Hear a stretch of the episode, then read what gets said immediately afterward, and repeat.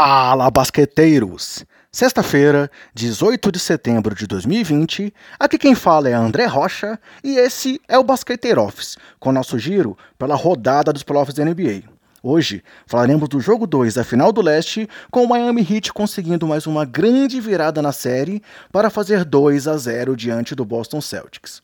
Foi um jogo onde o Celtics começou melhor e chegou a liderar por 17 pontos antes do intervalo, com o Heat marcando apenas 19 pontos no segundo período. Porém, veio o segundo tempo e após uma parcial de 37 a 17 no terceiro quarto, o Miami tomou a ponta, segurou uma reação do Boston no quarto período, reagindo a uma corrida de 15 a 2 aí dos Celtas, para vencer ao final por 106 a 101. Essa foi a segunda virada do Heat em dois jogos até aqui, já que na primeira partida o time da Flórida já havia revertido uma desvantagem de 14 pontos. E os dois grandes nomes para isso foram Goran Dragic, mais uma vez o cestia do time do Heat, e Bana Debaio, que teve um terceiro quarto muito dominante, onde marcou 15 pontos e acertou 7 em 8 arremessos. E se falarmos aí só do Ban, ele teve mais enterradas no terceiro quarto com 5 do que todo o time do Boston teve de arremessos acertados, com apenas 4. E essa dupla combinou aí no segundo tempo para 33 pontos, conseguindo, nos 24 minutos finais, levar o Heat a uma vantagem de 59 a 41. E voltando aí a Goran Dragic, nesses playoffs, o esloveno tem médias até aqui de 22.2 pontos por jogo, o que liderando o Miami nesse quesito, além de 4.5 rebotes e 4.6 assistências por partida.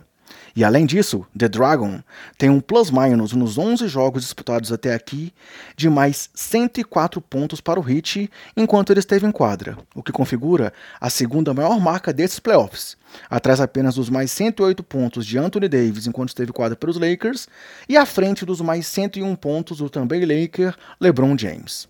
Coletivamente, vale destacar os 11 roubos de bola do Miami contra apenas 5 de Boston e os apenas 11 desperdícios de bola contra 20 do Celtics, o que gerou aí para o Heat 16 pontos a mais após erros cometidos pelo seu adversário.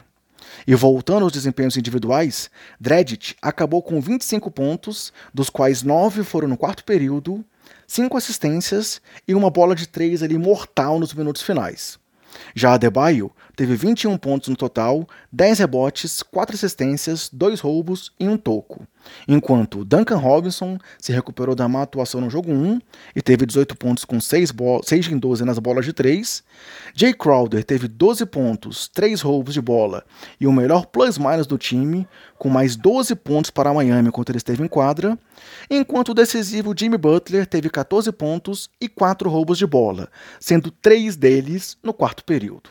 Ou seja, foi mais um jogo em que todos os titulares do Heat pontuaram em dígitos duplos, com Tyler Hero ainda vindo muito bem do banco para contribuir com 11 pontos, 9 rebotes e 5 assistências.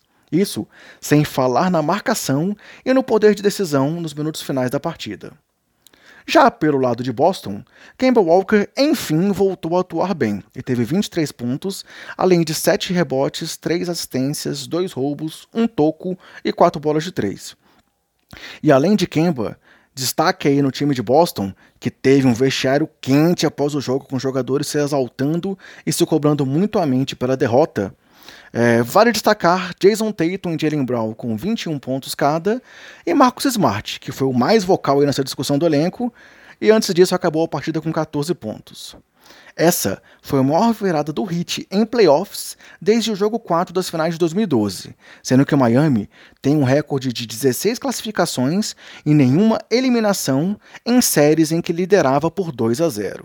E até aqui nessa pós-temporada, o time aí de Eric Spolstra tem 10 vitórias e apenas uma derrota, o mesmo começo conseguido pelo Heat lá em 2005. Enquanto o Boston Celtics viu a série de jogos aí que eles estão tendo nesses playoffs, com vitórias dos times, entre aspas, visitantes, subir para 11 jogos seguidos. Mas a pior notícia para os Celtas é de que o seu recorde em séries em que esteve perdendo por 0 a 2 é de apenas duas classificações contra 15 eliminações. E falando especificamente em Eric Spolstra, o técnico. Chegou à sua vitória de número 81 em playoffs, se tornando o oitavo na lista de técnicos mais vencedores da história da pós-temporada e o terceiro entre os técnicos ainda em atividade, atrás apenas aí da lenda Greg Popovich e de Doc Rivers. O jogo 3, decisivo para a continuidade da série, será no próximo sábado, e depois devemos ter uma pausa até o jogo 4, que deve acontecer apenas na quarta série na quarta-feira, desculpa, com o Boston trabalhando nesse meio tempo para o retorno de Gordon Hayward. E além desse jogo, galera, precisamos destacar, hoje nessa edição, a divulgação pela NBA dos times ideais da temporada 2019-2020. O primeiro time ficou com Giannis Antetokounmpo, LeBron James, James Harden, Luka Doncic e Anthony Davis. Já o segundo time teve Nikola Jokic, Kawhi Leonard, Damian Lillard, Chris Paul e Pascal Siakam.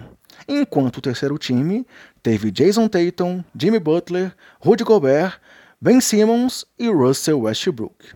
E aí, cabe alguns destaques até aqui, né, galera? Primeiro, vale lembrar que os times ideais são da temporada regular e ainda nesse ano antes da bolha começar. Então, quem questiona aí a presença, por exemplo, do Pascal Siakam após esse final aí de playoffs desastroso, ou de Westbrook, que também foi muito mal, entendam, o que valeu foi o período pré-bolha. Mas mais alguns destaques. Siakam é o único nome do leste entre os primeiros, ou entre o primeiro e o segundo time ideais. É, além disso, só temos quatro jogadores do leste entre os 15 escolhidos nas três equipes. E um grandíssimo destaque que tem que ser feito é que LeBron James chegou à sua 16ª seleção para os times ideais da NBA em 17 temporadas, passando o recorde anterior, né, que era dele, junto com mais três nomes com 15 seleções, é, que seriam Kareem Abdul-Jabbar, Kobe Bryant e Tim Duncan.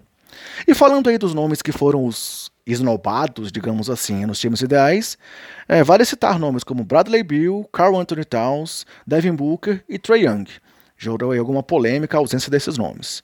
Mas especificamente sobre Bradley Bill, vale citar que ele foi o único jogador desde Adrian Dantley em 92 a estar fora dos times ideais, mesmo com uma média de 30 ou mais pontos por jogo na temporada. E aí Bill postou uma foto com um quadro com suas estatísticas nesse ano e o nome All World.